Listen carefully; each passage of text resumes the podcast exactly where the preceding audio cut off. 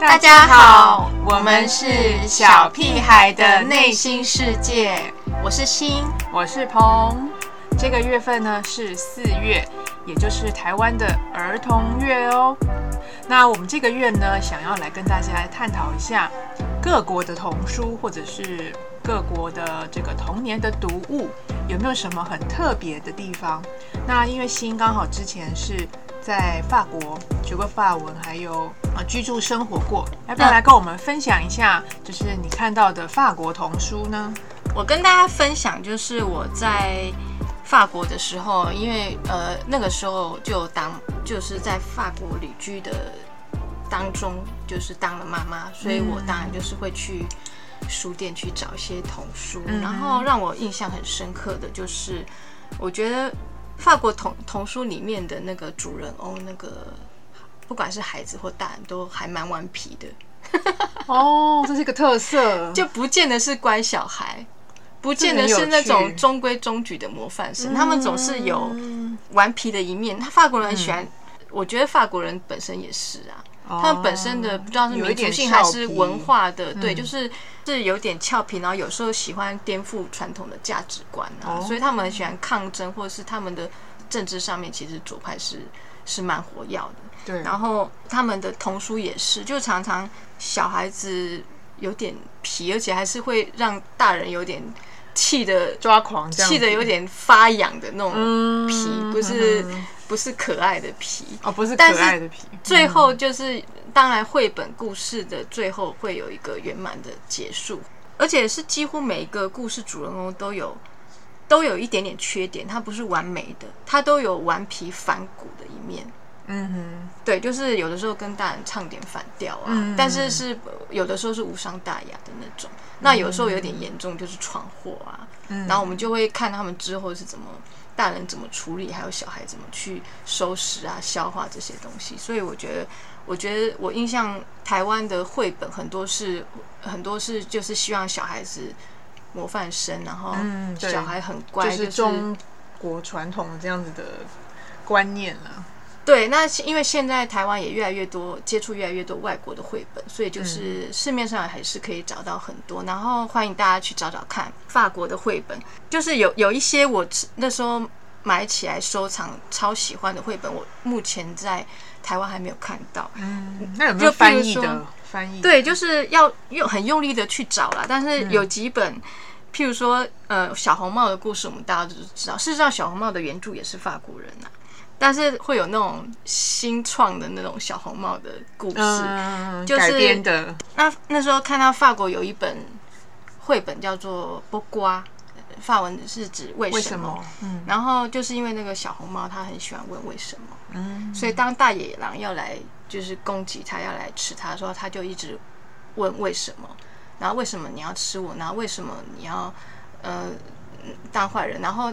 大野狼就是刚开始就是他问为什么，大野狼就是很直觉式的回答他原因嘛，然后小红猫就一直一直追问为什么为什么下去，然后后来把那个大野狼搞疯了，因为他一直问为什么，然后大野狼就被他搞疯，然后就就自己拿刀把自己的肚子破开，小 小红帽就不需要猎人来救就解套了这样子，然后就超好笑的，对对对，或者就是喜欢。有有一个小兔崽子，他喜欢说便便，或者他不喜欢睡觉，这些都是我相信小孩在那个幼稚园时期，对，会有这一段时期。台湾的小孩也是嘛，喜欢说什么那种脏脏的东西，然后就觉得屁尿屎，你讲的真的啊真的啊，对对对，就是他们会对那种事情特别的兴奋，对对，或者是就是不爱睡觉嘛，嗯。对，然后就会出现在这个小兔崽子的这个人物上面。那他出了好几本绘本，我我觉得小孩你在念这些绘本给他们听的时候，他们也很开心。对，因为他们很有共感。我也是这样，对对，很有共鸣。我也是这样。而且讲到那个尿尿啊、便便啊，他们就好兴奋哦。对，我自己常常是这样。对对对，讲故事只要有这个。环节，他们就特别的兴奋。对，然后你今天告诉他说，故事的主人翁也跟他一样喜欢讲那个皮尿屎的话，他就会觉得，哎，那他是他就会愿意去听去聆听他们。故事的发展是怎么样。那比起你一直告诉他不能说不能说，一直用一大堆的布去去给他一个框架，但他也他也没有不见得会吸收了。对他不见得会认同，因为他就是需要在绘本里面、故事里面找一点认同。其实，嗯，所以我觉得法国他们用这个方式也蛮好的。我们在延伸阅读的部分也会分享一些，目前我们找到有台湾翻译的法国绘本，有一本、嗯有一本它还掺了很多那个哲理的部分，嗯就是用很轻松的故事，然后去加入一些哲理啊，或或是一些你想要讲的道理。书名是什么？鱼会游泳哦，吗鱼会游泳吗？嗯对对对，或者是我们也会。加一些别的这样，嗯嗯嗯那就是欢迎大家去探索看看法国的绘本。对，好还蛮有趣的。而且你讲完以后，我就很想去看那样子的调皮的小主角，这样子。对，有好几本就是法文，但是我我但是我还没有找到中文哦，还没有译本，蛮可惜的。嗯，了解。还是希望有争取出版。更多出版社对可以出版这样子。嗯，那鹏呢？你应该可以分享一下国外的绘本，或者是其实因为我小时候并没有还没有真的接触到国外绘本啊，就是说，就像刚刚新讲的，我们小时候看的还是台湾的故事书，嗯，然后它的确就真的比较是教条式的，对。比如说忠孝仁爱信义和平这种二十四孝，反正就是其实现在我帮小孩在台湾这边找故事书，还是找到大部分是倾向这对，或者是子关于品格啊、品德啊这样子的绘本。对居多。但是我们只是在告诉他们不可以怎么样或应该怎么样，但是我们并没有反过来对对，让他们去反思说啊，如果我不照做，如果我不乖的话会怎么样？嗯，对，那我等于是接触国外的绘本，反而是在比较大的时候，就就是前几集有听到，就是、嗯。呃，我爸爸送我绘本以后，开启我就是收藏绘本，然后也是比较开始有买绘本的这个这条路。嗯，对，那也是从就是有小孩以后啦，对啊，也会开始收藏收集一些国外的绘本这样子。那美国绘本其实变成都是比较大的时候才开始，大人的时候才开始看。对，但是呢，就分享一下，嗯、比较台在台湾比较常看到比较经典的就是那个 Eric Carle 的那个绘本，它除了好饿好饿毛毛虫以外，还有很多对其他的系列，就是最给那个 toddler 就是很小的笔 baby 就可以开始，因为在美国还有一个他的这个博物馆，就是有嗯放他所有的作品。对，那他也是去年才过世的。他他的绘本也真的是很经典啦，就是好像你得像圣经一样，圣每个家都放一本，放个一两本他的绘本这那样，我们家也都有啊。对，然后我也是到时候再把它放到延伸书单。然后另外还有一个我印象很深刻的就是 Doctor Seuss 的哦，这个绘本，对，然后他的绘本呢很难完，我觉得是应该是没有办法翻译成中文了，因为翻译成中文应该就是丧失了他这个特色。我没有接触到他的绘本，我们家是有一堆他的 CD，哦，对，就是还有之前我下载 A P App，嗯其实也不错，就是让他们学英文。对，因为我比较小孩子也就是很喜欢他，但是我觉得他的角色设定，就是以外观来讲，其实也有一点不有一点顽皮耶。对对，也是蛮顽皮。然后它里面，因为它最大的特色就是它是一直有不同不断的押韵，然后不断的重复跟，就所以它会常会被拿来当成学语言的材料。对，那它很厉害，就是它一直把这个韵律节奏编出来，所以你听到 CD 或 App，就是它有很多很强很强的这个韵律跟那个押韵在里面。对我。我我那时候我小我的小孩也都很爱看，嗯我是不晓得他们那个押韵或英，就是把英文用成押韵，他们用的已经用的很朗朗上口，他们到底有没有听进去啦？应该，但是他们只是觉得听起来很顺耳，就觉得很很好玩，嗯，因为他就是叽里呱啦在讲一些押韵的东西，这样。然后其实剧情他们也蛮喜欢的，哦，也因为剧情也是有一点就是比如说穿越火车，然后什么又火腿跳到天空中，反正就是一些比较有点剧情就是有点的那个不合逻辑，就是一直有一些很不合逻辑的、很怪诞的事情，其实小孩子超喜欢。对，他们不想要你在中规中矩。对啊，就是小孩的那个他们的世界是有点想象力是无远佛界，我觉得他们可以接受很很超出框架的东西。嗯嗯嗯嗯。然后另外我再分享一套，就是我之前在做编辑的工作的时候，是接有接触到一套是那个纽西兰的绘本，很有名的作家。然后他他其实那个。作家叫做 Joy Colley，然后他反正就八九十岁，然后他就是很已经著作等身这样子，反正很厉害。那他们纽西兰绘本就是很，因为纽西兰是一个自然风景很。对，纽西兰就等等号就是或自然，对不对？近似号自然，对。所以他们的绘本里面都是出现这个鸭啊、鹅啊、猪啊，然后有人吗？有有有人。像他最有名，想说自然到人人都没有。有有，他最有名的一套就是嗯，Mr. and Mrs. Wishy Washy 的农场的生活这样子。然后就是他们两夫妻，老奶奶跟老爷爷，然后就是家里有养鹅、哎鸭、鸭、猪、牛，反正就是这些这种家禽类的家畜，就是凡是家里可以养都养一下。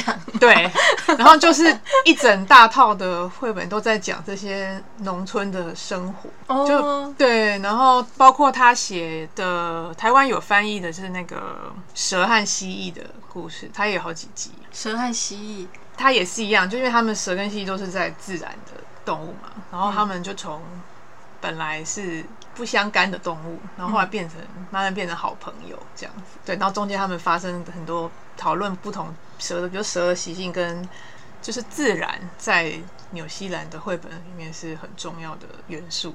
哦，也蛮符合他一般给我们的感觉，对印象 image。对，还还有呢。德国或者因为你对德国的的童书还蛮嗯蛮了解，刚好就是最近接触在做这个德国的童书绘本，就是我现在在推广的这个多多书也是在当地是非常盛行，就是他们你走到哪里就家家户户都是各种多多书，它德文是 Vimo Book，然后它就是没有字，但是有很丰富的图画这样子，然后里面有很多。细节，德国是非常常见。比如说，你去嗯这个博物馆，他们就有一本；然后你去他们的某个城市，就有他们那个城市的多多书这样子。包括因为就是天主教、基督教是在那边是很盛行的嘛，所以他们也有很多宗教的故事，也是用多多书来呈现的。也有哦，那听起来德国真的就是蛮喜欢用这种多多书的 w i m o book 的方式去呈现各式各样的的主题，对主题跟绘本。他们的儿童启蒙读物是很经典这样子的书，多多书。像那个寻找威力也是英国后来寻找威力概念，对对，法国超爱，台湾也也很爱，也很风行。嗯，寻找威力就是也是很多不同的人物在画面上，然后给大家很多想象的空间。这样，对，寻找威力的那个人物，那个威力跟那个大特素斯，我觉得很像。其实啊，真的吗？你是说那个条纹的概念吗？呃，脚特别大，然后瘦瘦高高的。也有点像麦当劳叔叔啦。哦，哎，好像这样有点，他们的形象都有点类似，对不对？对对对，就是红白红白的条纹这样子。对对对，哎，你没有讲，我还没有注意到，他们都有类似的造型。麦当叔叔、Doctor 素食跟那个威力嘛。哎，对耶，表兄弟嘛。找到失散多年的跨国表兄弟。对。因为这样，我们这个研究绘本也有一些很有趣的发现。对，是可能这种条纹的造型对孩子来说是视觉很强烈的。对，我就觉得为什么他们都喜欢这种造型的。嗯，对。好，那我们今天那个主题分享就是外国的同事，我们稍微聊了一下。那接下来我们是要。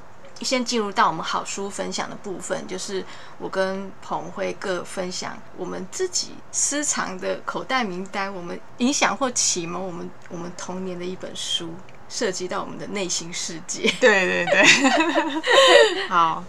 那新，你的童年有没有印象很深刻的书呢？有，我要分享一本，就是我印象也最深刻，然后它也影，我觉得它也影响我一辈子了。对，什么书？什么书？《老人与海》哦，哇，经典名著。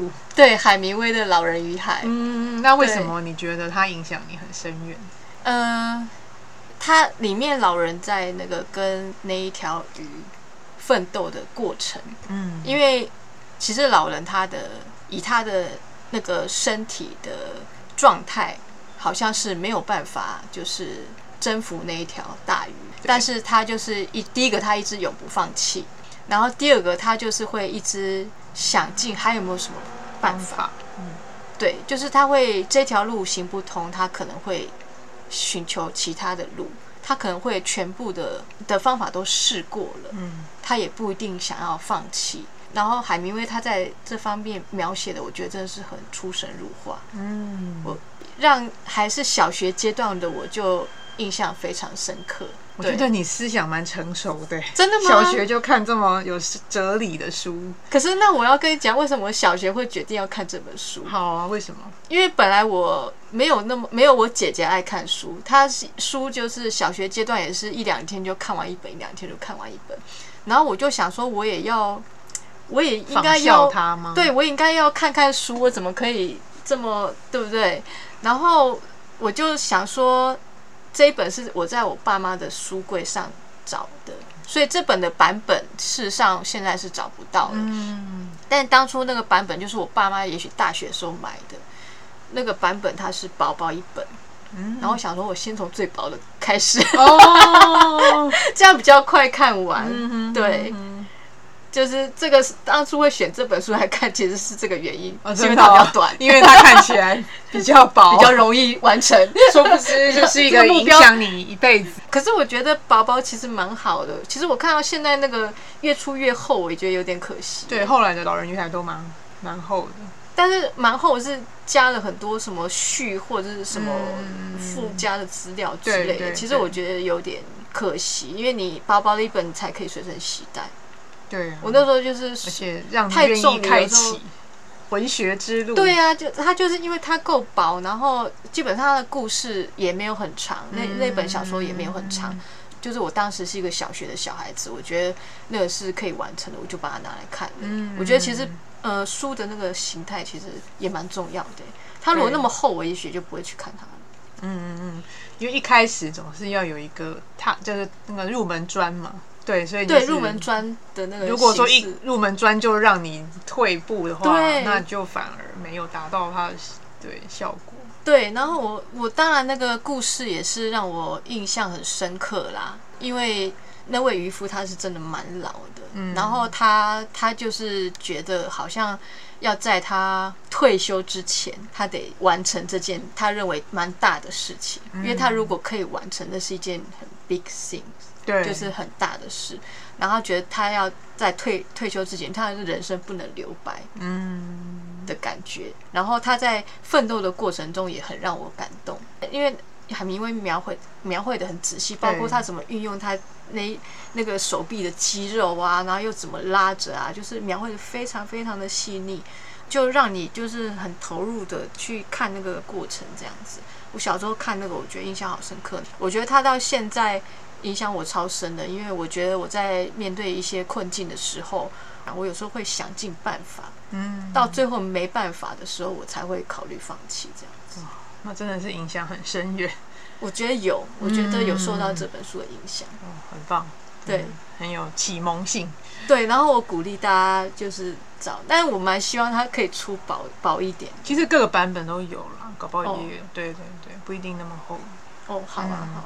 就是我觉得经典名著因为出的蛮多，可以大家选一本你你翻起来看起来顺眼的。我觉得因为反正版本很多嘛，嗯，对，你就挑一本你觉得顺眼、愿意看下去的。对，就是帮小孩挑选的时候也是也是就是让小孩去挑好。对啊，对，对，因为这个是我自己去因为要看下去，所以就是顺眼蛮重要的。对啊，所以我觉得要让小孩自己去挑他的这一本。嗯，对，我们帮他挑，他不一定。不一定看得下去，是，对，没错。那鹏呢？鹏，你就是你从小到大看了那么多书，我就蛮好奇，你可以选出一本吗？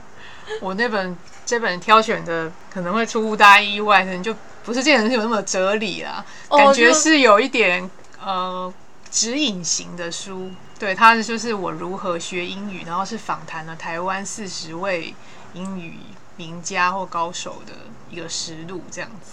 你你是小学小学 小学阶段，那也 你也蛮成熟的。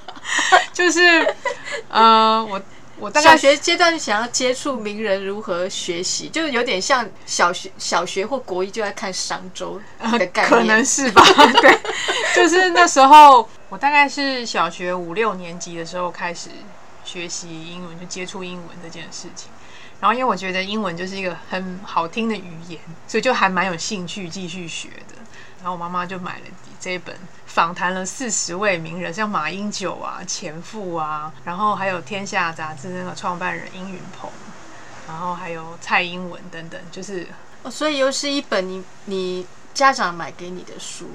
那个是爸爸送我的绘本，对。然后这 这次是妈妈启蒙你，哇，你你爸妈其实对你的教育蛮蛮用心的。嗯，对，可能是，嗯，我也很感谢他们。然后那本书就是他们就会分享说他们是怎么样学习的，然后我也不知道为什么这本书就是我印象很深，然后我也常常去翻。哦，然后可能有某几个人的那个他的习惯或者是学习方法，我觉得很不错，对对。然后我就是会开始模仿，对，想要模仿或者是想要像他们一样这样子。就是你开始用他们就是推荐的方法学习英文吗？可能不完全是，但是就是会朝着这个方向去努力这样子。哇，好好厉，很厉害。嗯，也没有，但是就是因为它影响我蛮深远的。因为后来就是对英文都还蛮有兴趣，所以像大学填志愿的时候，就是毫不犹豫，也没有毫不犹豫，反正我就填了比较多语文类的。哦，你对语文类非常有兴趣？对，就是不只是英语啦，我那时候也填了一些别的语言。然后这本书我们刚才有看，其实现在是找不到，只能在图书馆才有可能找到。对，但是蛮酷的。我刚才大概看了一下封面跟简介，就是我们现在电视上看到那些名人，也许都会出现在里面哦。对，当时我不知道，我不知道他们是。就是那个样子的名人，二十年前他们有些还没有，还没有到那么在政坛上，或者是已经应该是说已经是算是名人了，但是没有就是没有在政坛上呼风唤雨。但是如今二十年后，都是我们几乎每天可以在电视上看到的人，对，所以。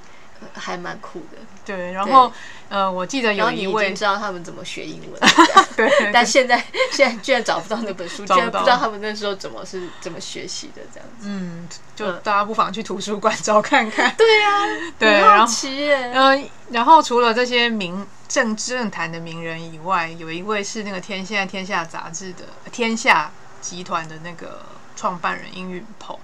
然后那时候我可能觉得他名字跟我是有一样的。然后就有一种会，就是你好像遇到了一个呃偶像或者什么，就是就是这个名字跟我一样哎，然后他跟你有莫名的缘分，对，然后这样他就是在这个出版业界是很成功，非常台湾非常代表性的人物吧。其实也有点影响。我我我我懂你的点，就是我不晓得大家会不会像我们两个那么。可爱啦，因为其实我在前阵子也发现，现在电视上有一位的人的生日是跟我是同一天。哦，真的知道之后超开心的。哦，因为他本来就是有一点点我的偶像了，结果后来又发现说，我跟他就是同个星座，同一天，我就想说哦，难怪，对，就是你好像找到一个人，找到跟你的共同点，你就会觉得哎，我好。很想跟他一样，或者是很欣赏那个崇拜度，好像又稍微又提升加分加分，对，提升了一部分这样子。对，就分享给大家。那我觉得就是也，他这种书其实或许很多领域都有啦。就比如说你对数学有兴趣，可以看一下，就是数学这个领域里面很很有名、很影影响很深远的一些名人等等，这样这种书也有。所以就是我觉得大家也可以。就你对某个领域很有兴趣的时候，你可以去找这方面的他是在他是集结了差不多四十位名人嘛，我刚刚有看，我我我记得年轻的时候，十几二十年前，其实常常有这种企划。对对对，但最近的书我不太确定。对，其实以前常常出类似这种书，就是以前那个年代，就是而且他不是讲一个，他就是讲很多个，因为现在常常是。单一单一个人的名人的自传，但是以前常有这种计划，就是如何学英文或者是如何学习什么的，然后他会集结好几个嗯名人或者好几个在这个这个专业上面有有一有一点成就的人，告诉你他们是怎么学习、怎么怎么过来的这样子。嗯，之前常有这种计划，其实还蛮有趣的。其实小孩子说不定会蛮喜欢这种书，它比较可以快速的让你知道要怎么。如果学习上又有瓶颈啊，譬如说像你那当时是很喜欢英文，可是你想学的好一点，但是也许就是想要参考一下名人的方法这样子。嗯，其实我觉得这种书其实对小孩子也蛮有帮助的。那大家也可以想想，有什么是你就影响很深远的一本书，或许你也可以跟你的孩子分享。或者是再找出，再把它挖出来之后再看一次。对对，不同的时间会有时那个年代会有不同的心境感受，这样子。对啊，而且有时候再回去找出来，有有的时候也有一点励志的功效，就是再鼓励自己一次。嗯，好，那我们今天的好书单元就分享到这边喽。好，接下来呢是我们平常的 Q&A 时间。那今天这个童书的主题呢，我们也一定要访问一下小孩，他们目前心中有没有最喜欢的书，或者是他们觉得，呃，比如说上次我们讲说搬家，就是你觉得一定要留下来，平常或者是有点影响。这次我就是上次我有分享他们一定要留下来的书，然后这次做这个主题，其实我也蛮好奇有没有。启蒙他们的对于他们有蛮有影响。我是问说有没有，就是如果我想要你挑一本你很喜欢或者是影响你很深的，你第一脑袋第一个会浮现哪一本？因为我第一次问的时候，他们都都是想不起来。我说那你脑袋就是当我问这个问题的时候，你脑袋浮现那本就可以，不用想太多。对，因为我怕讲到影响跟启蒙，有时候对小孩子来说太复杂了。对，就是完全然后。哥哥就就挑了那个，也是一本小说《海底两万里》，就是也是一本很有名的小说，是刚好是法国作家，对，呃，写的嘛，写的就是有点背景有点关联，但是其实他是在那个学校的班书里面念到，就是老师规定他们要念，然后其实他是念中文的啦，嗯，只是说刚好那个刚好对对对，刚好，然后他是。这个法国作家他是都会写一些比较科幻的，这个《海底两万里》就是一个冒险故事这样子。对，反正听到那个听到题目就大概就可以想象。嗯，对。然后我就问他说为什么会选这本书，他就说其实他有点跟我一样，这本书是班书里面第一次就是可能精彩或好看到他可以把它几乎一。一气呵成，一口气就是看完的书，是不是跟我的老人一样有点像？对啊，就是你当年唯一可以让你一气呵成的看完，不会说看得很很痛苦这样子。那应该是里面的故事就很吸引他啦。但是当我要当我问他，那有没有什么场场景是他印象很深刻的？他好像又说不出来哦。然后其实故事的大概他也讲不太出来，但是他就是。这个故事有在他心中这样子，对我觉得可能是在片段，因为有的时候我觉得我们年纪越小的时候，我们只记呃记得一些法文是发蒙，就是好像电影一样，有一些片段片段片段不连贯的片段，可能就是那个对，因为他后来跟我描述的也是一些。片段片段，就他没办法讲完整个故事，但是我想这个故事就是在他心中，对对啊，对对对，其实蛮蛮正常的，对对对。那但是这一本书就是很欢迎大家跟自己的小孩去找来看，对对，因为既然就是对一个小学生来说，这个是他会喜欢的。我想很多小孩也会喜欢，然后他就可以一一没有图片的，一气呵成的把它把文字念完。所以爸爸妈妈假如伤脑筋的话，就找这本书来试试看。对对，假如小孩没办法看书的话，母子去看一下电影。对，就是先看过小说再看电影。因为我觉得文字的那个还是不一样，文字的世界比较宽广一点。就是他会自己，你先留一些他自己的想象空间，然后他再去再去看电影怎么帮他呈现，是不是跟他想象一样，或是有所出入？嗯，其实我觉得原著是小说，我会蛮坚持大家先去看小说。先看小说，我蛮拒绝大家像哈利波特，我是先看小说。嗯，对，那小那电影呈现的其实蛮好的，对，在在我心目中的想象成电影的呈现也有百分之。至少百分之八十以上，嗯嗯，所以电影是拍的很成功。但是如果你先看电影的话，它会限制住你，限制框架住你的想象力的。对对对。那弟弟的话，呃，当然他年纪很小啦，就是他现在才升小二，所以目前他就是幼稚园到小一吧。嗯 他也没看过多少书，然后可能只有文字的小说，也许也没有。然后，但是他选了一本我也觉得非常有趣的书，他选了一本《泡面发明家安藤百福》。这个其实是一本漫画，这个是在日本在二零呃台湾是二零二零年开始出版的，就是没有很久的时间，那一两年前开。那日本也是近期的的一系列叫做大人物养成漫画。嗯哼。然后他们目前在台湾有翻译出版的只有两本，第一本是那个讲那个宝可梦之父。田尻智，就是一样是类似那种名人传记啊，然后用漫画的方式呈现。然后第二本就是泡面发明家安藤百福。那刚开始我买是因为第一本啦，因为小朋友就很喜欢宝可梦，好吧？那我我我又希望他们接触一些名人传记的部分，那就是找到这一本。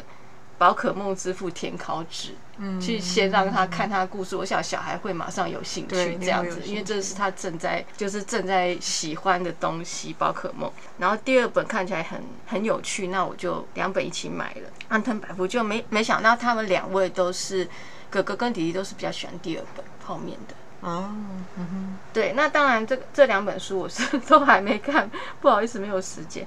但是我我蛮好奇，为什么你们不是选你们最喜欢的宝可梦之父田尻智？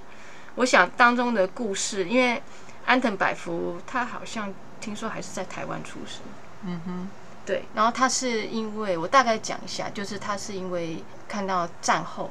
然后大家就是可能在粮食上有食物，对，可能在粮食上就是有点困境，然后可能家里面也没有，有的时候也没有冰箱或什么的，对，有的时候可能他们生活对。民生有点贫瘠，对，然后他他就有这个概念，就是有个这构想，就想要发明这个泡面。那他创业的过程当然是蛮艰辛的，但我觉得小孩就是看的时候会。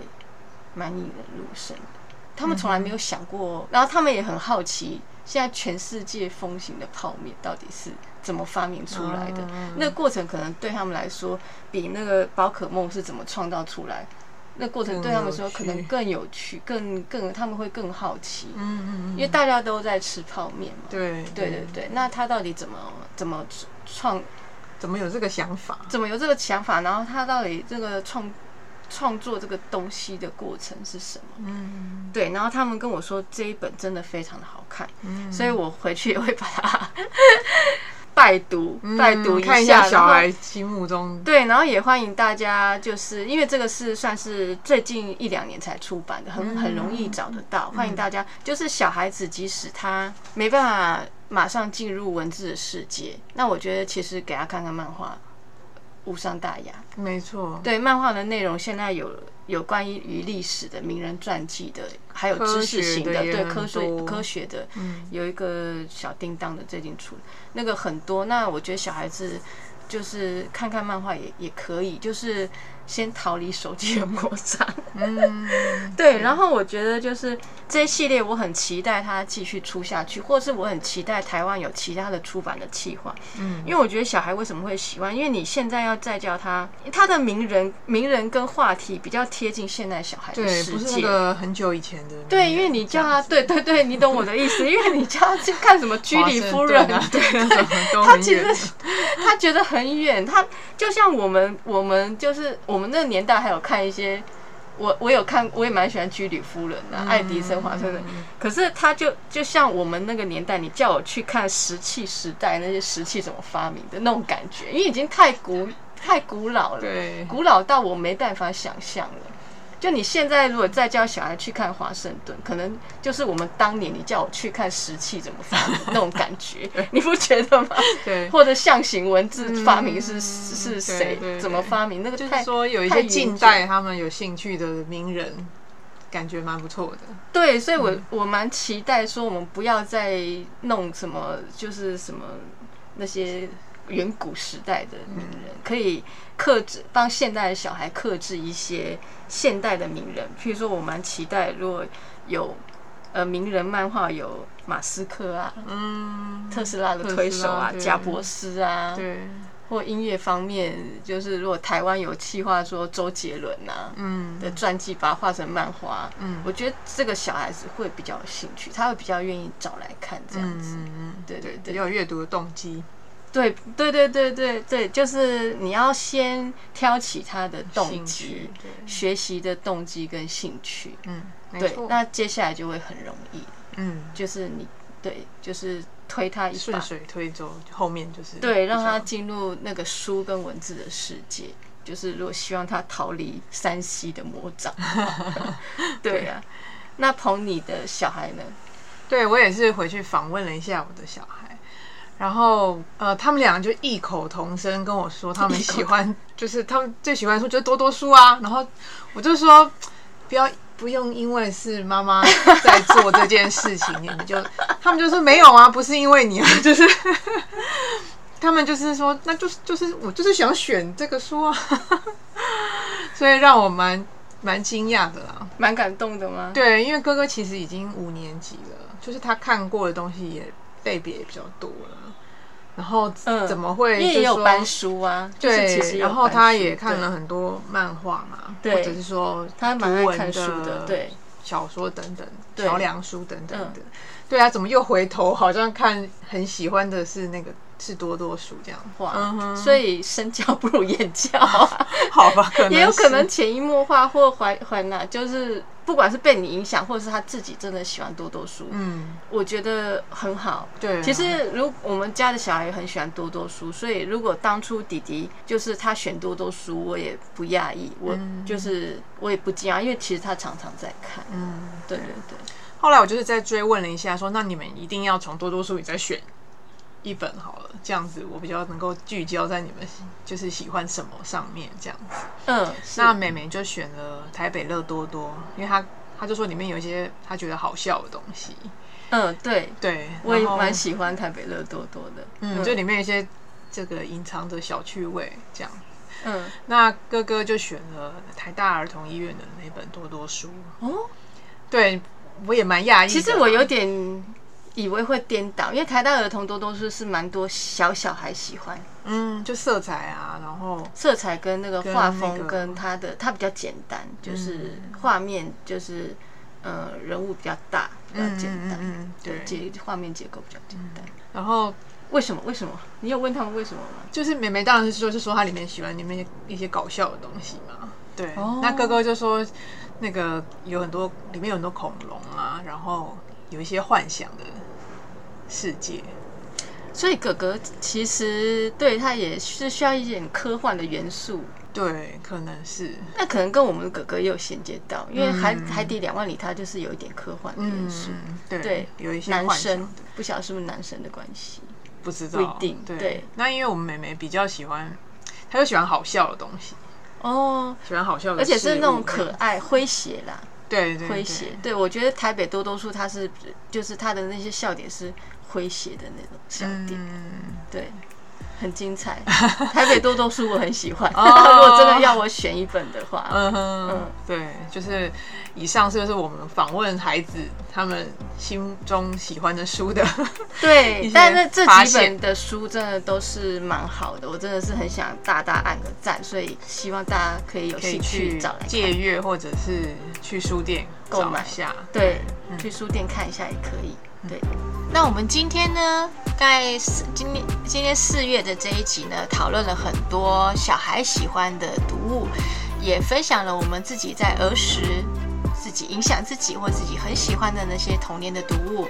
那接下来呢是五月了，五月呢就跟大家预告一下，五月当然我们要很应景的讲一下母亲节，那我们也会讲一下国外的母亲节哦，还有分享跟母亲有关的绘本。对，那就希望大家持续的收听，然后跟我们一起探讨各种绘本的主题。那今天就谢谢大家收听哦，下次再再见，拜拜，拜拜。